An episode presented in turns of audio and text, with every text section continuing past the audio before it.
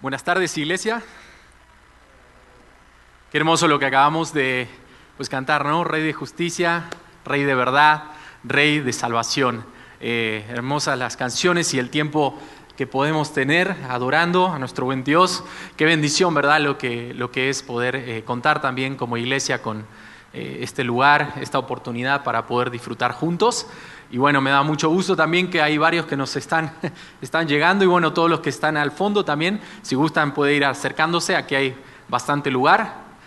Bien, vamos a continuar entonces ahora sí con lo que está haciendo el libro de Habacuc.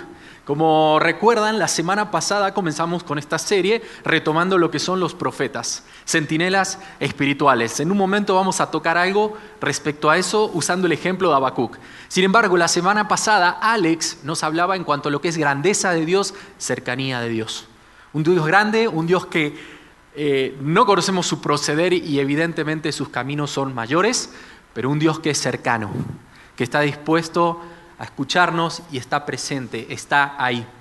Entonces, de eso es de lo que hablábamos la semana pasada, el proceder que uno no comprende al ver cómo utiliza específicamente, en este caso, a una nación tan impía, tan cruel y despiadada para tratar con la maldad de su propio pueblo. Hagamos un repaso. La semana pasada, los cuestionamientos de Habacuc. Señor, ¿no ves la maldad que hay en este mi pueblo? Cómo entre ellos mismos se aprovechan el uno del otro, la idolatría y todo lo que estaba pasando. Recuerda algo, el reino de Judá no aprendió de su hermana, el reino de Israel, el norte, de los mismos pecados, y el reino del norte fue llevado a Siria. Aquí tenemos el reino del sur, Judá, que está a pocos años de ser eh, invadido por el imperio babilónico.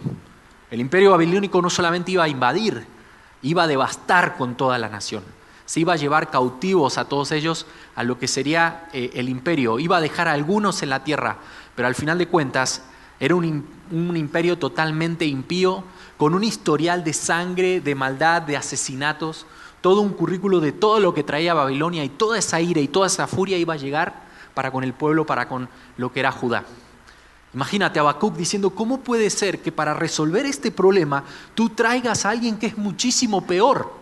Yo les uso un ejemplo, es simple el ejemplo, no es comparado con Babilonia, pero es como tratar de resolver un problema con algo que está todavía peor. No sé si te ha pasado alguna vez que estás ahí limpiando tu casa y de repente pues hay que recoger pues, la basura, ¿no? Uno está barriendo y se da cuenta que la escoba está llena de pelusa, se, se mojó, entonces vas barriendo y a la vez vas embarrando, ¿no? Y luego tienes que con el trapeador, con el otro pie seguir arrastrando y se hace todo un lío, ¿no? Ahí eh, los que trapean también saben que hay que, o la jerga o el trapeador o lo que uses, hay que limpiarlo bien antes de usarlo, porque si no es doble trabajo, ¿verdad? Ahora, tal vez es un ejemplo simple, pero imagínate el cuestionamiento de Habacuc. No puede ser, Señor, que estás pensando acabar con nosotros. No puede ser que utilices a esta nación tan impía para llevar a cabo esta hacia nosotros, tu pueblo. Eh, como te dije, pareciera que la solución sería como limpiar lo que está sucio, el reino de Judá, con un instrumento aún más sucio, Babilonia. No solamente un instrumento sucio, un instrumento violento, devastador. Y justamente este es el cuestionamiento que vemos en Habacuc plasmado a lo largo del capítulo 1, por medio de las preguntas que el profeta presenta delante de Dios. Qué hermoso, ¿verdad? Como en este libro vemos un profeta que recibe un mensaje y no inmediatamente lo transmite, sino que regresa a Dios, a quien lo recibe, porque obviamente está consternado, está destanteado, no, no puede ser.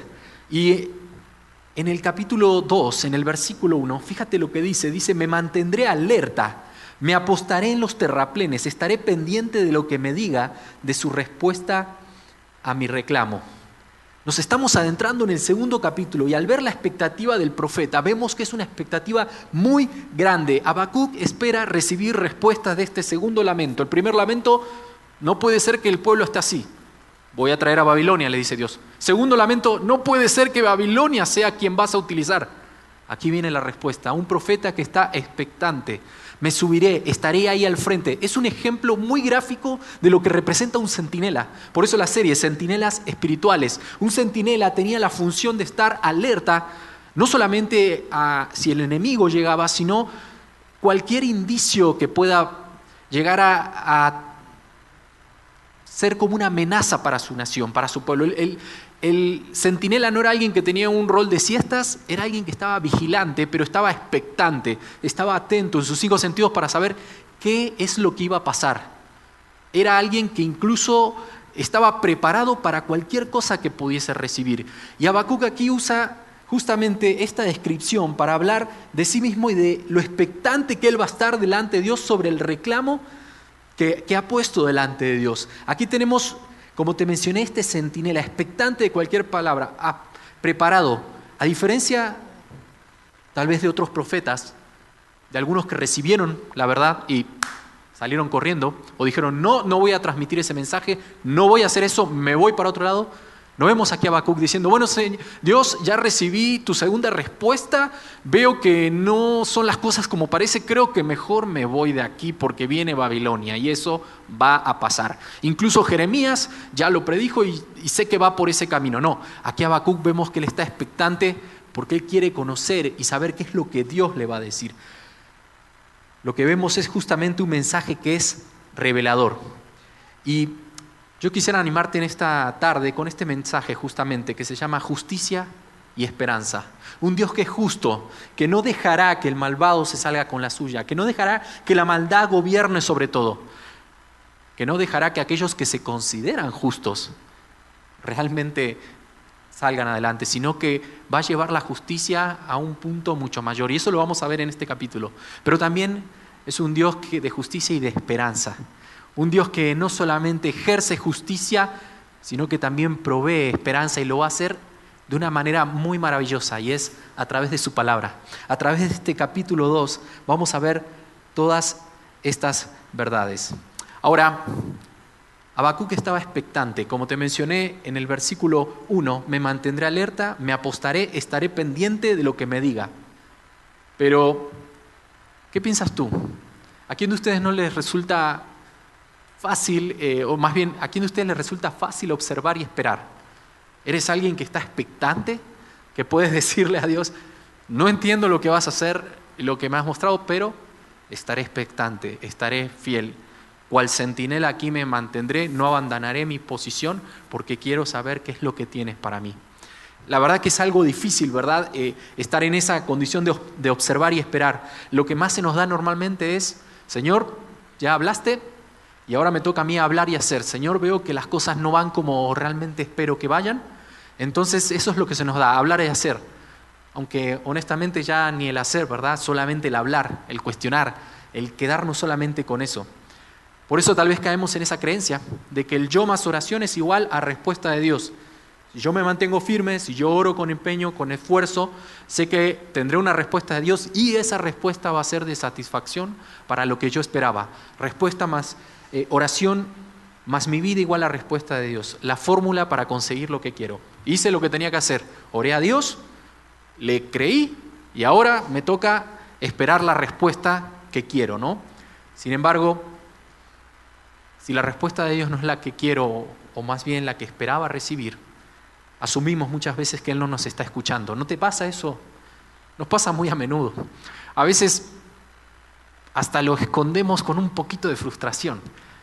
Sí, no, pues la verdad que, le oré a Dios, le pedí, y, le pedí cosas, cosas que no, no, estoy hablando de cosas eh, que, que, estábamos codiciando y, cosas que, de por sí uno dice, no, ¿para qué voy a hablar de eso si sé que a veces le pedimos eh, salud, a veces que un familiar o alguien, Dios lo levante,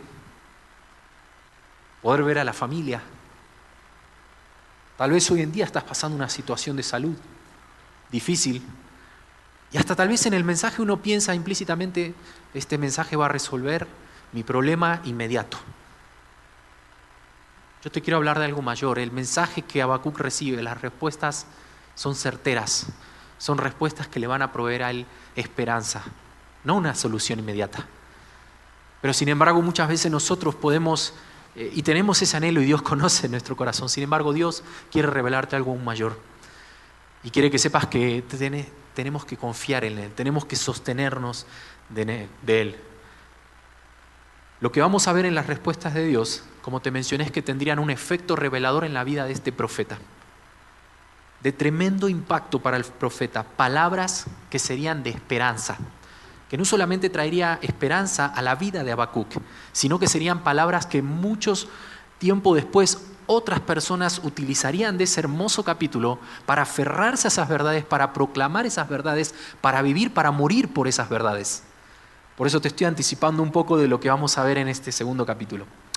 Yo te quiero invitar en esta tarde a que juntos podamos profundizar en las respuestas que Dios da y meditemos sobre la siguiente idea. Si estás tomando notas, si tienes la oportunidad, va a aparecer ahí en pantalla. Las respuestas de Dios no siempre resuelven conflictos inmediatos pero siempre proveen certeza. Fíjate conmigo en el pasaje de Habacuc capítulo 2, ya vemos que Habacuc se presentó expectante y en el versículo 2 dice lo siguiente, y el Señor me respondió, escribe la visión y haz que resalte claramente en tablillas para que pueda leerse de corrido, pues la visión se realizará en el tiempo señalado marcha hacia su cumplimiento y no dejará de cumplirse. Aunque parezca tardar a Habacuc, Dios le dice, espérala, porque sin falta vendrá.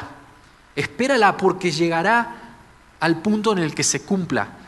Habacuc, escribe esto de una manera clara, abierta, que quien sea que pase pueda leer eso y pueda darse cuenta de lo que estoy por hacer de lo que voy a hacer, de cuál es mi obrar, de que yo no me quedo callado y dejo que el impío salga con las suyas, de que yo no simplemente soy un Dios indiferente a lo que está pasando, que realmente yo soy el que te da certeza. Por eso, lo primero que podemos ver es que la certeza de su palabra se refiere a esto, aunque parezca tardar, espérala, porque sin falta vendrá. Las respuestas de Dios no siempre resuelven conflictos inmediatos, pero siempre proveen certeza. Hay que ir a la palabra de Dios, hay que aferrarnos en esto, hay que buscar y ahondar en lo que Dios tiene para decir a cada uno de nosotros. Fíjate, en el contexto podemos ver que el profeta está pensando en justamente cómo ha de responder Dios. Es como que él pone delante de Dios esto y sabe que va a venir una instrucción de parte de Dios. Será instruido en estas verdades que son de parte de Dios. Sería desafiado confiar en que las palabras de Dios se cumplirían. Le dice a Habacuc, mi palabra es certera y sin duda se cumplirá. Aunque pase mucho tiempo, llegará. ¿No les pasa a ustedes, hermanos, que a veces el tiempo nos juega en contra? ¿No te pasa a ti que decimos, sí, sin duda llegará el tiempo de Dios, pero, pero ¿y el tiempo de ahora? Este es mi tiempo, ¿no? Es eh, Dios eterno, Dios es a tiempo. Pero, Leandro, yo vivo hoy, 13 de febrero. Mañana es el día del amor y la amistad. Pero pienso en el día de hoy y digo, ¿y para mi tiempo, Dios? Evidentemente tú estás en control de todo, dueño de los tiempos. Lo que dices se cumplirá. Pero aquí le está diciendo a él que espérala, porque sin falta vendrá. ¿No te pasa a veces que dices, ¿cómo me cuesta cuando el tiempo me juega en contra? Ya quiero que suceda. Señor, veo que te estás tardando. Te he pedido algo, lo he hecho con todo empeño, ya no sé qué más puedo hacer y, poner delante de ti. Y aún así, en ese momento, como que no veo la respuesta. O que, el, o que el Señor la respuesta está diciendo, espera, confía, tranquilo. Y caemos en eso. Como no veo esa respuesta, voy a ayudarte en el plan. Creo que debo intervenir, no puedo quedarme a esperar, algo tengo que hacer al respecto. Ya vemos en la historia, en la palabra de Dios, lo que pasó con todos aquellos que quisieron ayudar a Dios, quisieron intervenir en su plan. Eso generó un desastre aún mayor. ¿Por qué? Porque no confiaron en Dios, en su palabra, en la certeza de su palabra. Seguramente son pensamientos que a diario nos pasan, ¿no? A veces los llevamos a la acción, a veces simplemente los razonamos. Queremos soluciones inmediatas. ¿Quién no quiere soluciones inmediatas? A mí me desespera a veces. Qué bueno que ahora Eve no está sentada aquí, mi esposa. A veces ella me presenta algún conflicto que tiene y mi solución es ras, inmediata. No, haz esto, esto, esto y esto, listo, chao.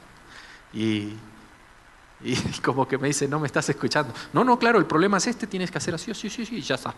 ¿No? La desesperación de uno decir, solucionalo de inmediato. Y tal vez uno tiene que mejor esperar, observar, escuchar a la persona pero es lo que yo le pido a Dios, soluciones inmediatas.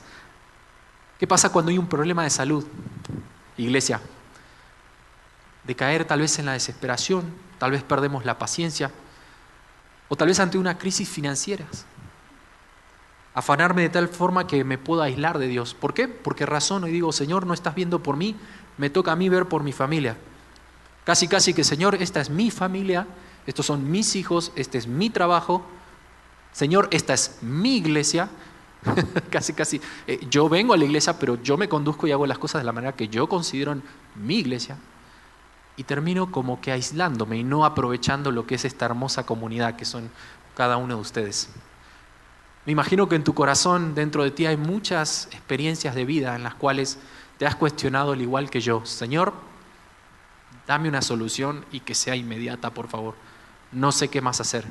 Sin embargo, el Señor dice, mi palabra es certera.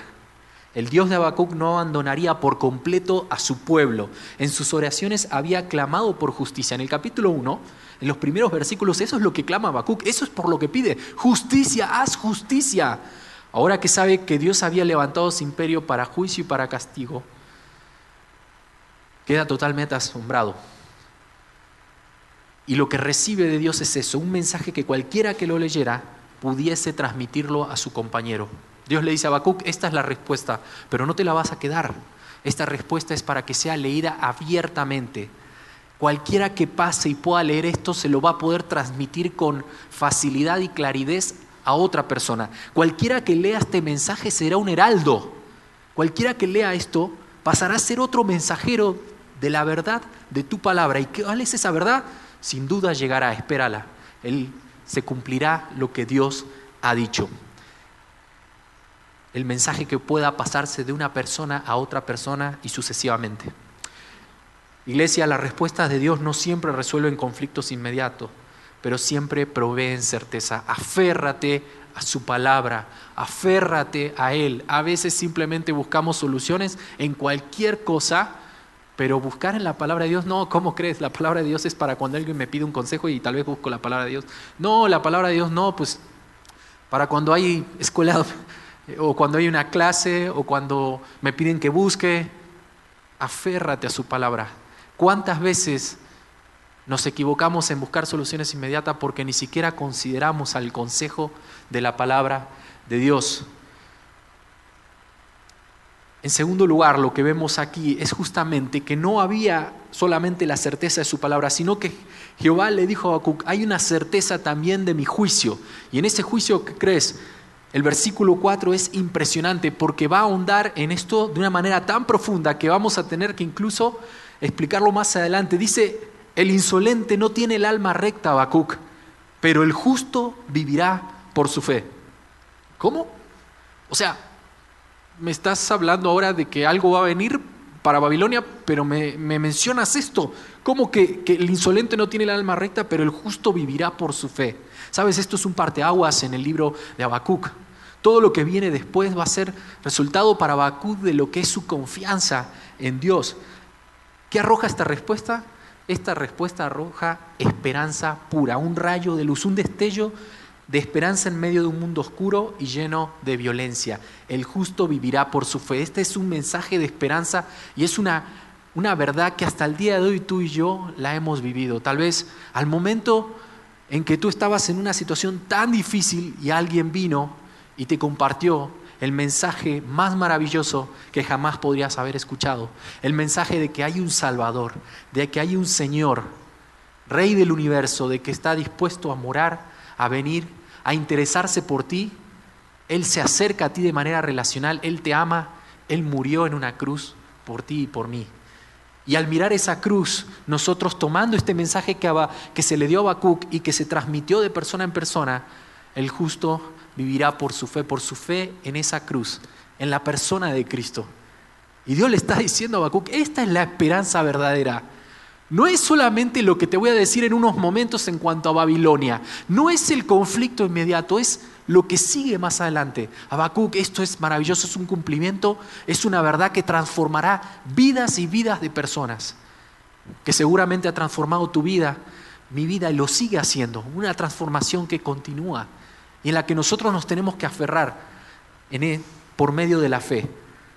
Dios está poniendo delante de Habacuc aquí una clara distinción entre dos tipos de hombres y de naciones. Los podemos resumir entre el insolente y el justo. Versículo 5 dice de la siguiente manera, además, la riqueza es traicionera, por eso el soberbio no permanecerá. La riqueza es traicionera, por más que Babilonia haya saqueado y se haya llenado de tanta riqueza, se conoce que Babilonia fue de las siete maravillas del mundo antiguo. No sé quiénes pudieron ver Eternals, la película, aquí, levante la mano algunos. Ah, la otra vez yo la vi. Bueno, es una película de Marvel, pero aparece en, una, eh, aparece en una parte de la película como que están en Babilonia, ¿no? Qué curioso. Pero te muestran un poco cómo era el lugar y la verdad se ve muy, muy padre, cómo era la nación, cómo era el imperio, los jardines colgantes. Eh, yo solamente lo veía en algunos... Eh, diccionarios o algo así, de repente como que muy en blanco y negro no, no, se aprecia, pero la realidad es que Babilonia era una de las maravillas, siete maravillas del mundo antiguo. Babilonia era una ciudad de riqueza pura. Eh, no me gustaría spoilear e ir más adelante, pero en un momento el rey conocer que lo vamos a ver en el libro de Daniel, ve la Babilonia y dice, mira, mira lo que he edificado, para gloria de mi nombre y de mi majestad, lo maravilloso que es esto.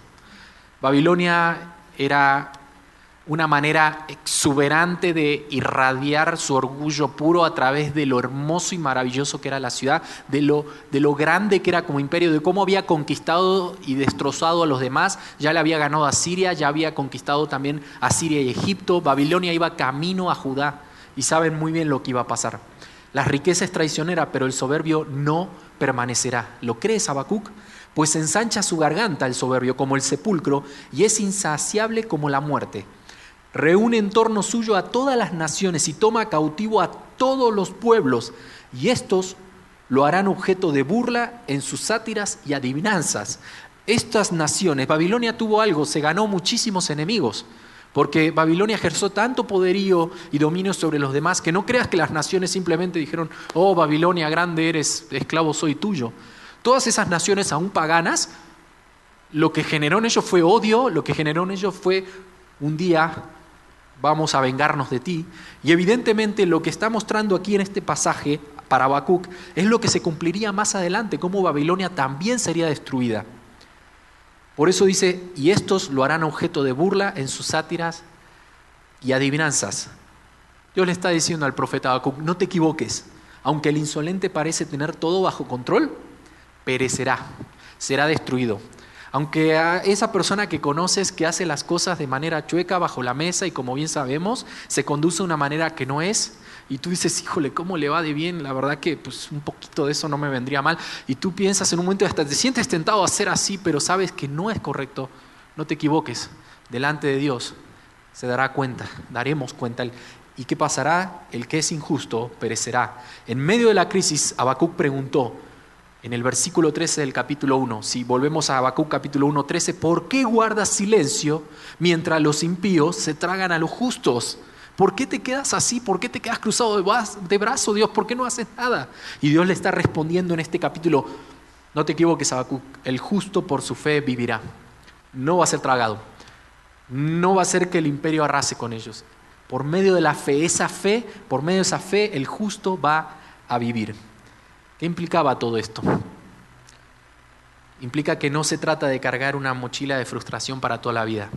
No se trata de que porque, bueno, si el justo virá por la fe, tengo que tener fe y resignarme y, decir, bueno, está bien, ni modo, es la vida que me tocó vivir, soy hijo de Dios, pero pues entiendo de que no va a pasar nada, todo va a seguir siendo igual, las cosas, los malos se saldrán con la suya, etcétera, etcétera, etcétera. Y pensar de esa manera cuando la realidad es que se trata de fe, de poder manifestar la verdad que, creemos y en la que nos sostenemos. El justo vivirá por fe, esa fe la va a poder manifestar, esa fe lo va a sostener y la va a mostrar. La fe que cada uno de nosotros tenemos es una fe que puede, tiene que ser profesada, no puedes solamente quedarte y decir, sí, yo creo en Dios, pero, pero nadie a mi alrededor conoce cuál es mi fe, mi fe en quién porque es una manera maravillosa de que las personas sepan de por qué vas a vivir, por qué has puesto tu fe en la persona de Jesucristo, perfecto.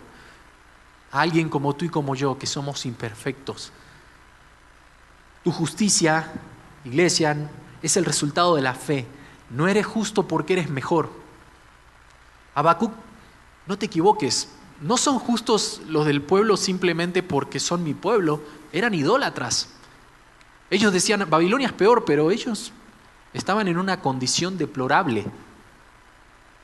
No sé si recuerdan cuando vimos Jeremías, pero Jeremías les dice, incluso los paganos son más fieles a sus dioses que ustedes. Ellos mueren por su Dios, ustedes por Jehová, nada, le dan la espalda. O sea, que ustedes se consideren justos, no. Habacuc está entendiendo aquí que es esa fe la que le va a sostener, la que le va a llevar a poder avanzar. Fíjate, en Romanos capítulo 5 dice el apóstol Pablo, en consecuencia, en el versículo 2 dice, ya que hemos sido justificados mediante la fe, tenemos paz con Dios por medio de nuestro Señor Jesucristo. Pero no solamente paz con Dios, también por medio de Él, Cristo, y mediante la fe en Él, tenemos acceso a esta gracia en la cual nos mantenemos firmes. En la cual nos mantenemos firmes. Y continúa el versículo diciendo, así que nos regocijamos en la esperanza de alcanzar la gloria de Dios. Y no solo en esto, sino también en nuestros sufrimientos, porque sabemos que el sufrimiento produce perseverancia, la perseverancia entereza de carácter, la entereza de carácter esperanza. Y esta esperanza no nos defrauda, porque Dios ha derramado su amor en nuestro corazón por el Espíritu Santo que nos ha dado. Por medio del Espíritu Santo que nos ha dado. ¿Qué es aquello que guía tu vivir? Yo te pregunto hoy, en esta tarde, el temor, hoy nos estamos conduciendo bajo temor, las circunstancias, lo racional, la realidad permeada desde tu punto de vista, esta es mi realidad, Leandro. Sabes, muchos hombres de Dios han enfrentado diferentes circunstancias. Podemos tener el ejemplo de Abraham, que siendo un hombre de edad avanzada, eh, Dios le prometió descendencia. Podemos tomar el ejemplo de Daniel, que estando ya cautivo en el imperio de Babilonia, y orando su Dios se le obligaba y se le forzaba que adore una imagen. Podemos pensar tal vez en, en Isaac, que tenemos ahí al siervo de Abraham que va y busca una esposa para ser Isaac bajo las condiciones de lo que Dios le había pedido. Tenemos a José viviendo lejos de su familia, con injusticias sufridas, siendo vendido por sus hermanos, etc. Lo que marcó la diferencia en cada uno de estos hombres de Dios, y podríamos hablar, pero no nos va a dar el tiempo, no fue la circunstancia. Lo que marcó la diferencia en ellos fue su fe. Fe en la persona de Dios. Fe, en primer lugar, en la certeza de su palabra. Fe en que también la certeza de su juicio. Preguntas que me puedo hacer yo en base a esto. ¿Te frustras o bloqueas con las noticias que ves o escuchas a diario por las redes o en televisión? ¿En qué colocas tu esperanza? ¿En qué coloco mi esperanza? ¿En que la, situación actual cambie?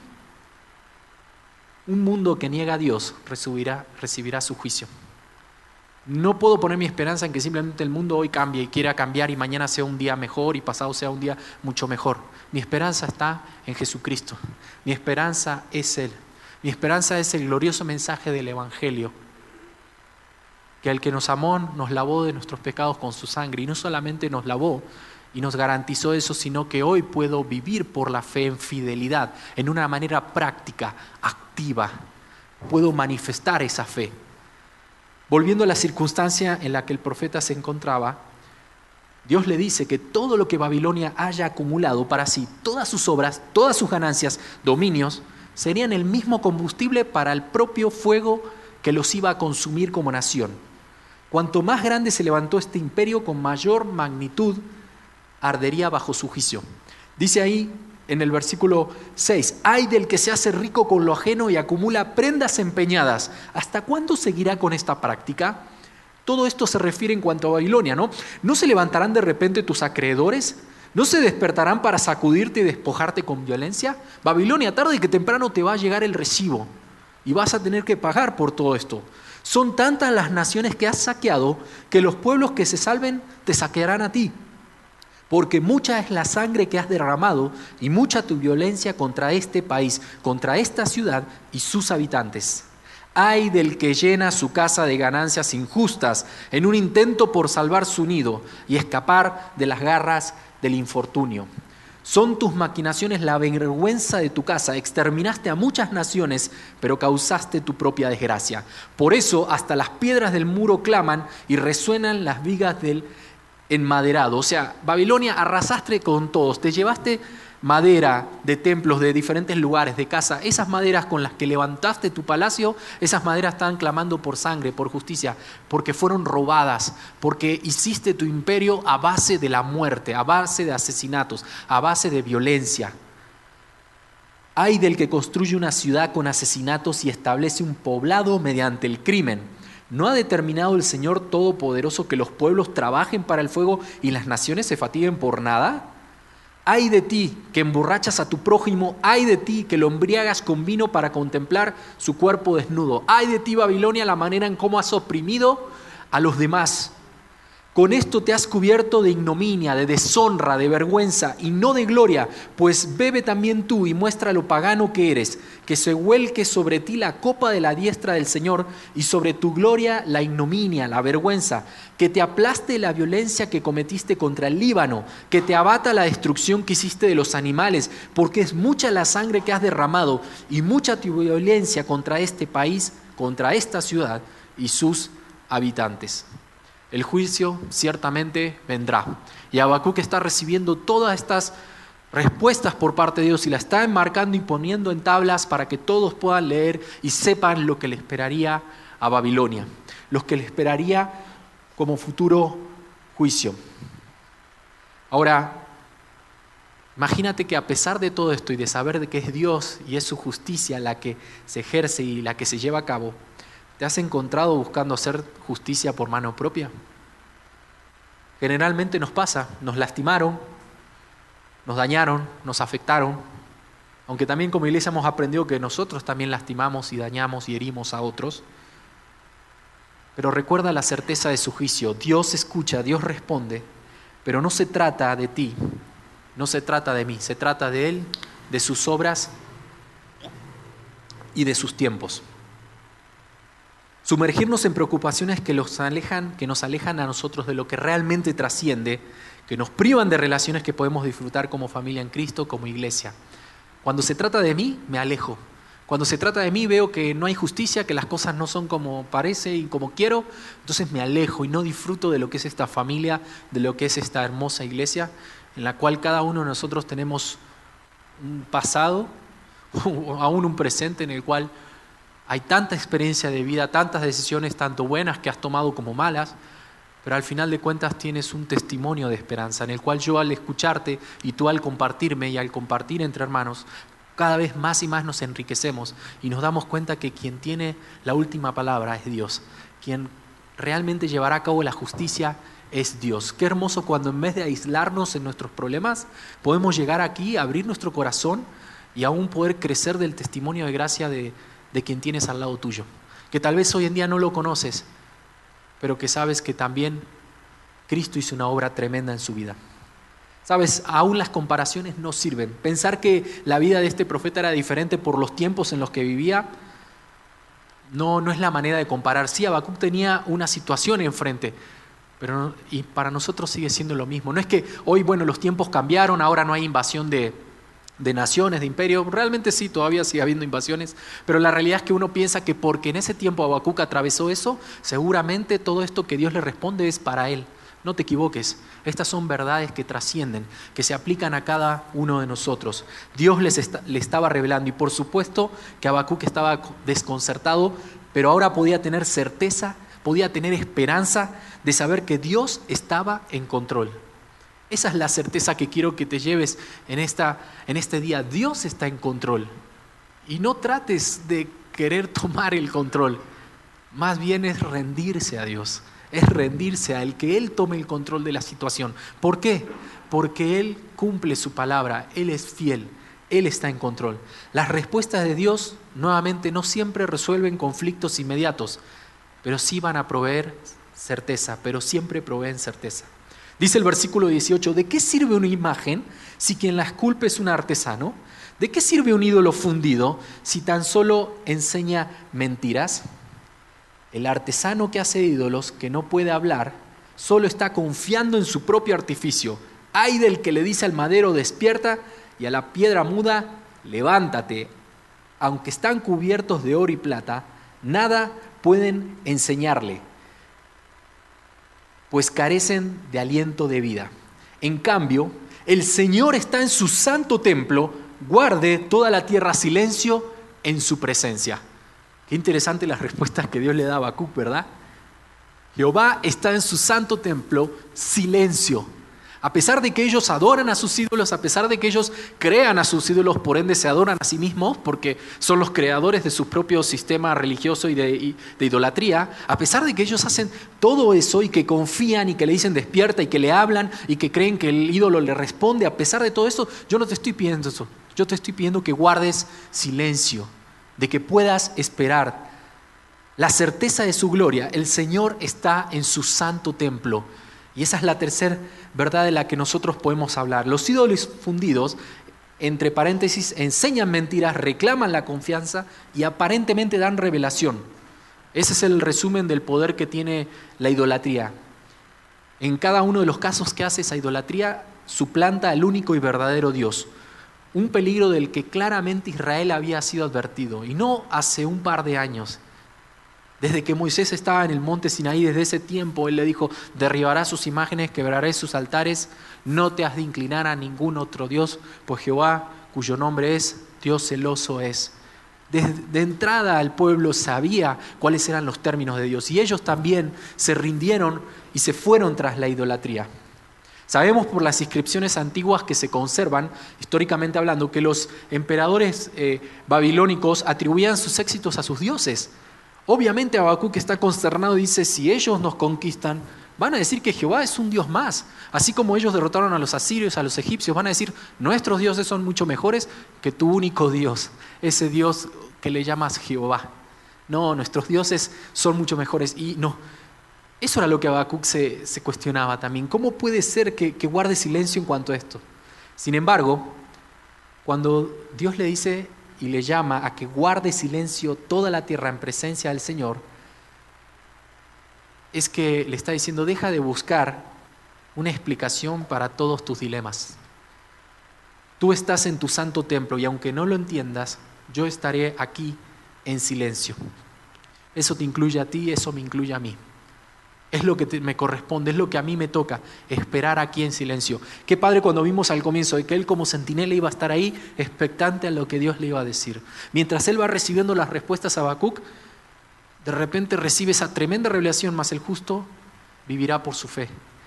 Y ahora mientras está escuchando todo lo que es el juicio que vendrá por, sobre Babilonia y que se cumplió, porque hasta el día de hoy en Babilonia solamente un desierto asolado, no hay piedra sobre piedra, no hay ni siquiera animales que vivan ahí. A pesar de que todo eso se cumplió, Dios le está diciendo a Bacum, Jehová está en su santo templo.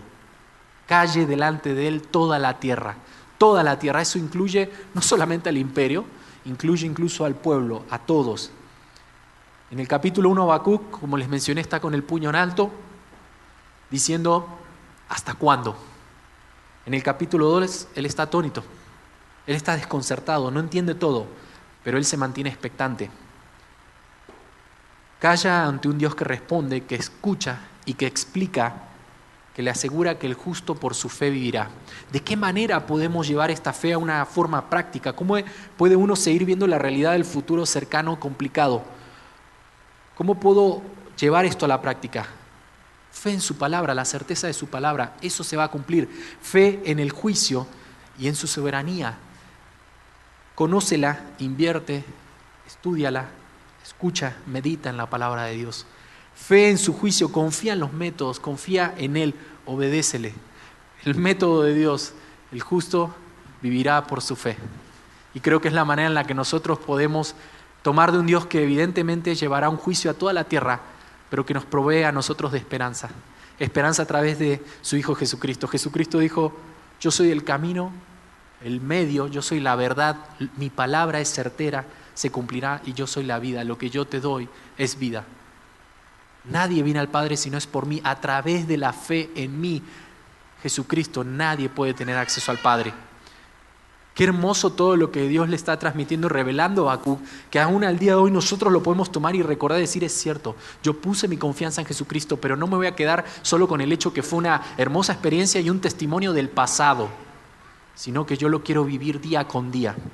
Fe en su gloria, reconoce quién es Él, humíllate y adórale. reconoce quién es Dios. Es lo que le está diciendo Jehová a. Eso es lo que yo necesito. Silencio de toda la tierra. Yo estoy aquí sentado, yo estoy en control.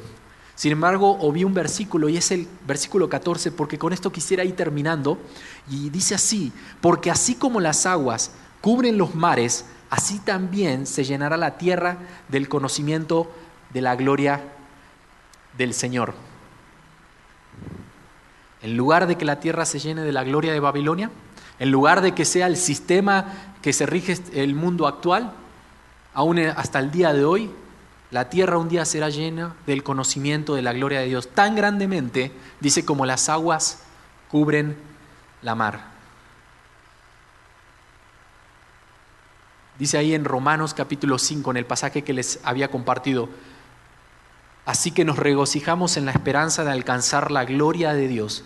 Y no solo esto, sino también en nuestros sufrimientos, porque sabemos que el sufrimiento produce perseverancia, la perseverancia entereza de carácter, la entereza de carácter, esperanza.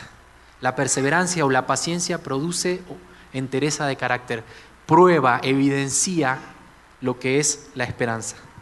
Sabes, tal vez no tendremos respuestas a lo que esperamos, pero tenemos cercanía, como aprendimos la semana pasada y también tenemos certeza. Cercanía, Dios está ahí cercano y tenemos certeza de lo que Él dice, ciertamente se cumplirá.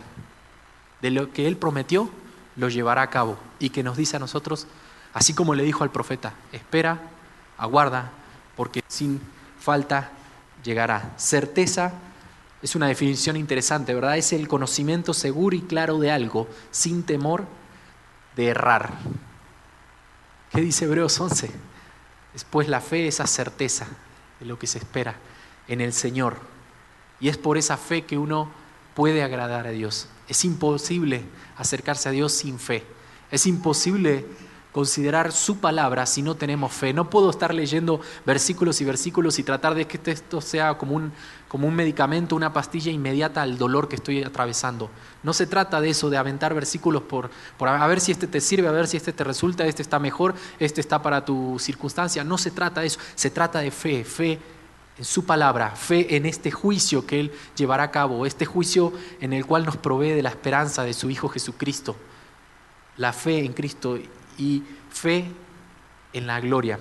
Las respuestas de Dios no siempre resuelven conflictos inmediatos, pero siempre proveen certeza. Yo te animo, hermano, llévate esto. Aquellos que nos visitan también en esta ocasión, a pesar de no recibir la respuesta esperada por parte de Dios, no pierdas la fe.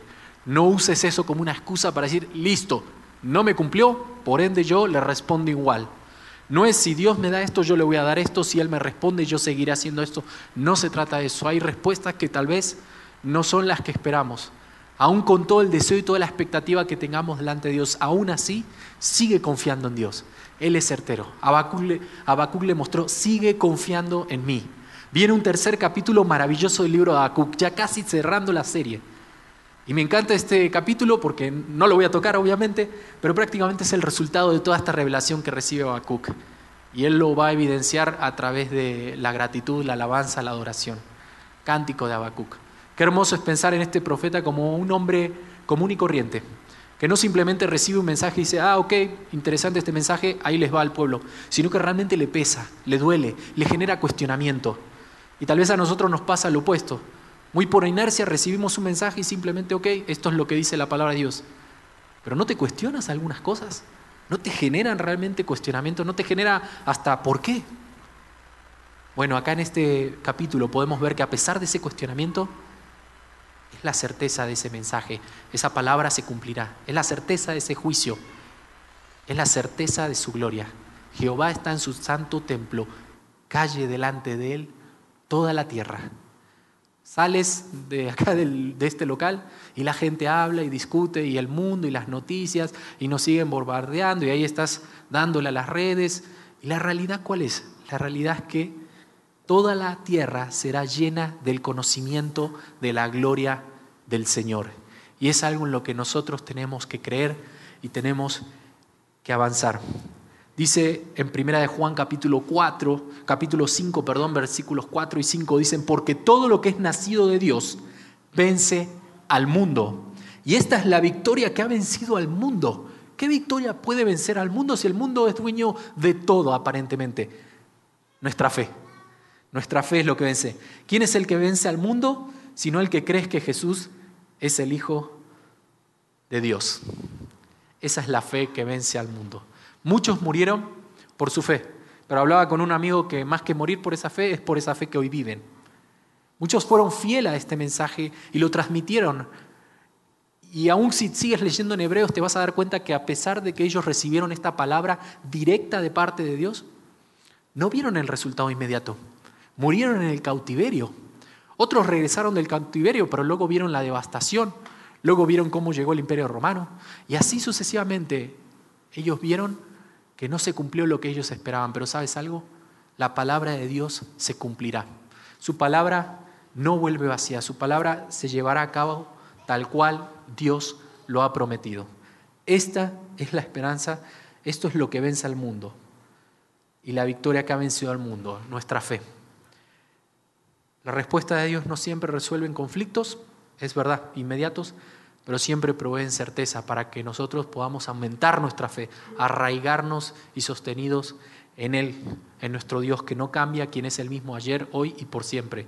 Y fue por fe, es por fe y será por fe. ¿Te gustaría saber cómo termina el libro de Habacuc?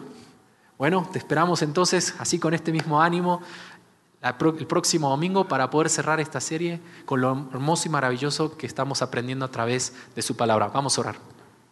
Señor, gracias te damos por tu palabra, porque se cumple, porque es segura, es certera, Padre, porque podemos poner nuestra esperanza en lo que es verdadero, en Jesucristo, porque podemos aferrarnos a ti a pesar de las circunstancias que podemos estar atravesando y darte las gracias, Padre, porque estás en control.